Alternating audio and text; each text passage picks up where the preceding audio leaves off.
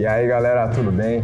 Meu nome é Rafael Figueiredo, estou aqui com meus amigos Heitor Menoito e Eduardo Marques. Hoje a gente vai falar um pouquinho com vocês sobre preparação física para competições. Você é um atleta de crossfit, você é um atleta, um bodybuilder, joga futebol, enfim, e quer se preparar? Vamos falar um pouquinho como que você vai conseguir atingir o seu melhor estado físico.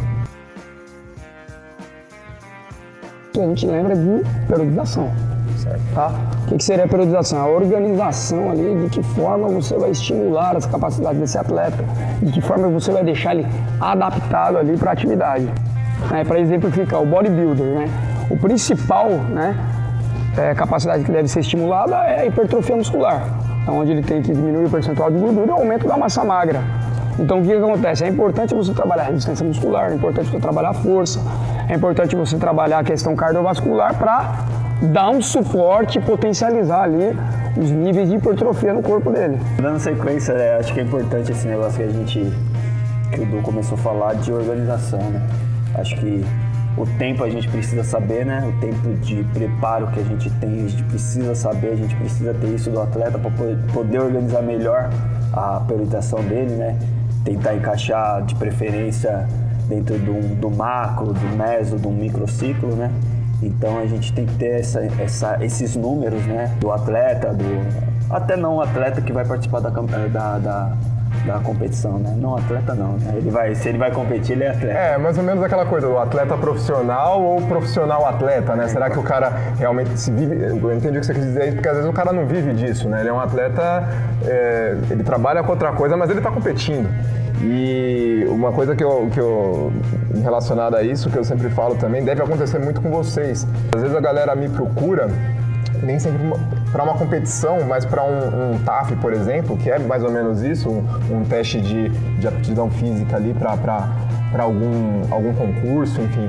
E muitas vezes a galera vem me procurar faltando uma semana, né? E faltando uma semana é difícil você conseguir desenvolver grandes É grandes até complicado, né? né? Como o Heitor falou, né? Você tem que organizar ali através do macro ciclo, né? Que é um, um momento ali onde você vai organizar de um, uma forma de um, a longo prazo.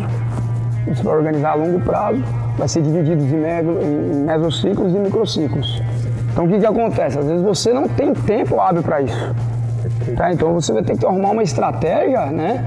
para fazer com que esse atleta ou essa pessoa que vai participar desse concurso esteja preparado e adaptado né, para aquela determinada situação. Uma coisa importante também, principalmente quem, quem vai competir, quem não tem tanto tempo, né? É, é o pessoal se preocupa muito em treinar, treinar, treinar e acaba esquecendo um pouquinho do descanso. O descanso Perfeito. acaba sendo fundamental, principalmente em véspera de competição.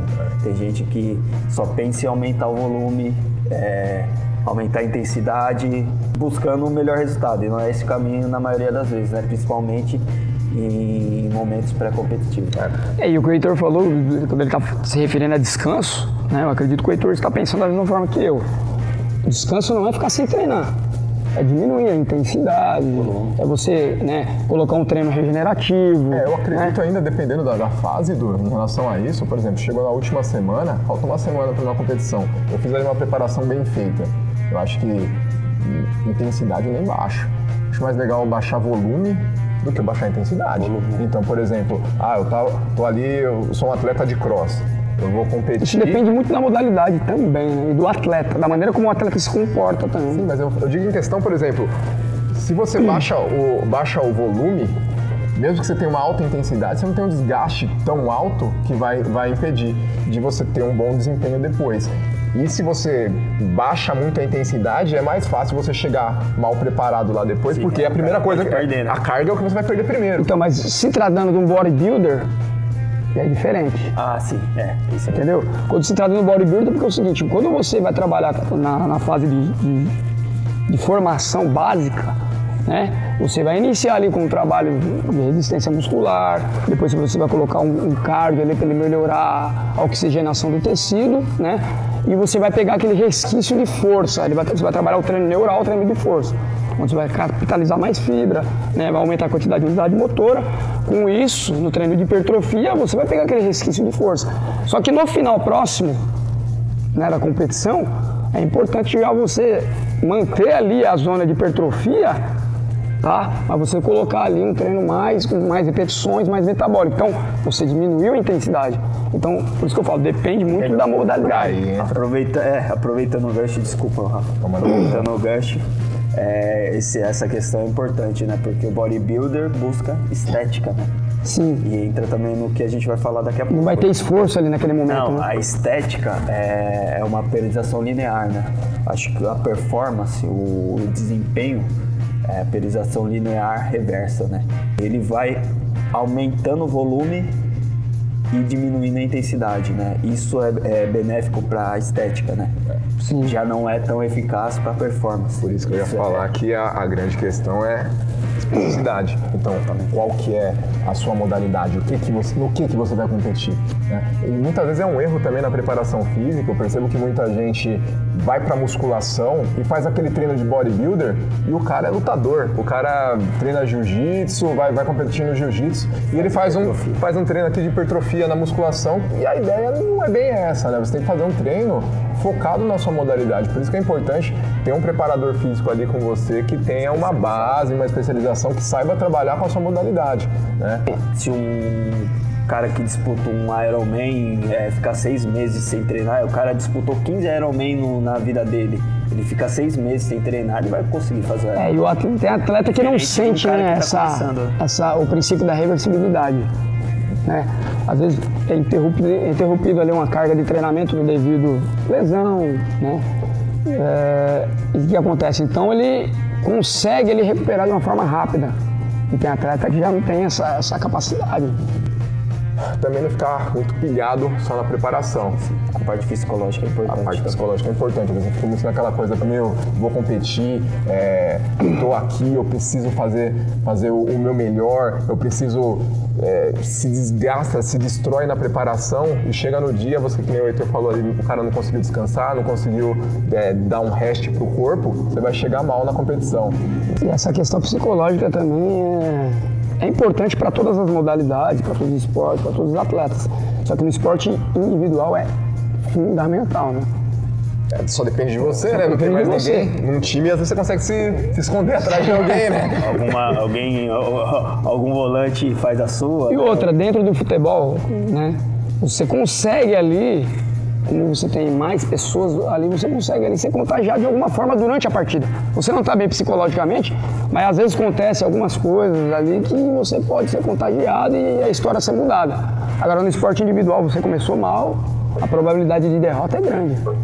Mas não acredita na sorte, não, viu? Se prepara, se prepara. Outra coisa, é, acho que isso, só o que ficou faltando, a gente até não é mérito nosso entrar, muito- se aprofundar muito nesse assunto, é a nutrição. Nutrição. A nutrição, a hidratação, muita gente não dá o devido valor, mas, é, principalmente a hidratação, né? A hidratação é fundamental, né, pra, pra, pra ter um, um bom desempenho, principalmente nos dias que antecedem, né? Tem todo o protocolo a ser seguido que pode melhorar o desempenho em até 30%, né? Então, se for pegar pra ver esses números, é, é muita coisa, né?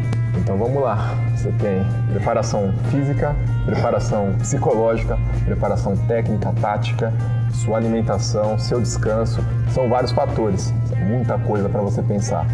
Então o ideal começa com o tempo.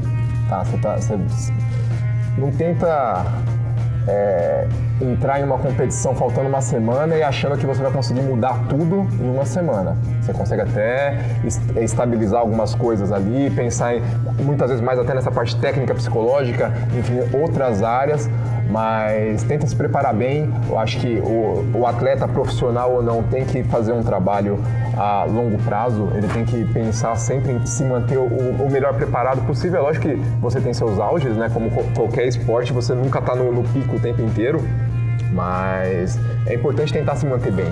né? Às vezes a- aquele atleta que fica muito subindo e descendo ali, uma hora pode ser que não dê certo esse processo. Lógico que a gente vai tentar explorar o que aquele atleta tem de melhor naquele curto espaço de tempo, mas vai sempre faltar alguma coisa.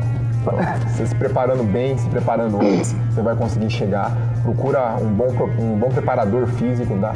É, corre atrás de um bom preparador físico aí que você vai conseguir bons resultados. Porque é sempre bom trabalhar né, com estabelecimento de meta, curto, médio e longo prazo. E se você não tem esse tempo hábil, qual a estratégia que você vai utilizar? Entendeu? Então é, É, eu acho que é o, o, que a gente começou falando, a gente começou com esse assunto, né? Organização. Organização. É, a gente tem que tentar se organizar com muito ou pouco tempo, né? A gente vê pessoal desesperado, principalmente na semana que antecede a, a, a competição. Pessoal, é, falando agora um pouco do cross, vejo muita gente, ah, vamos treinar isso, vamos treinar mais, eu vou correr mais, ou ah, vamos, vamos suplementar mais, vamos tomar pré-treino, fazer o ciclo de creatina agora, como se fosse alguma coisa, como se alguma coisa fizesse milagre, né? Eu acho que pré-competição, acho que tem que focar na, na, na na técnica, na, no descanso principalmente, né? E, e, e, na parte psicológica. E o princípio Aí, da continuidade, né? Da frequência, onde é o momento onde é mais gerado adaptações, né? O Heitor falou disso agora, cara, eu lembrei. Nunca, nunca, nunca na tua vida vai tomar alguma coisa no dia de campeonato, no dia de competição que você nunca fez. Não vai comer algo diferente do que você está acostumado para treinar. Tá? É, eu fiz esse erro uma vez, eu fui fazer uma luta de MMA e eu tomei um pré-treino que eu não estava acostumado. É, cheguei lá na hora, pilhado, falei, não, vamos, vamos, vamos lutar, vou lutar bem. Primeiro round foi, tava voando sentei para descansar, cara, depois o braço nem levantava mais. Então, tipo, meu corpo ali desabou, para treino acelerou demais, junta com a pilha da o nervosismo, a ansiedade da luta, enfim. Então, se você não está acostumado com aquilo em treino, não coloca no dia da competição. É uma coisa que eu acho que também pode ser, é muito válida e às vezes você, no desespero de querer um milagre, que nem diz o Heitor, você vai lá e quer tomar alguma coisa a mais, uma coisa diferente e acaba piorando em vez de melhorar o estado. Galera, é mais ou menos isso aí. O negócio é se preparar bem, tentar se organizar bem. Então, bora treinar. Valeu, galera.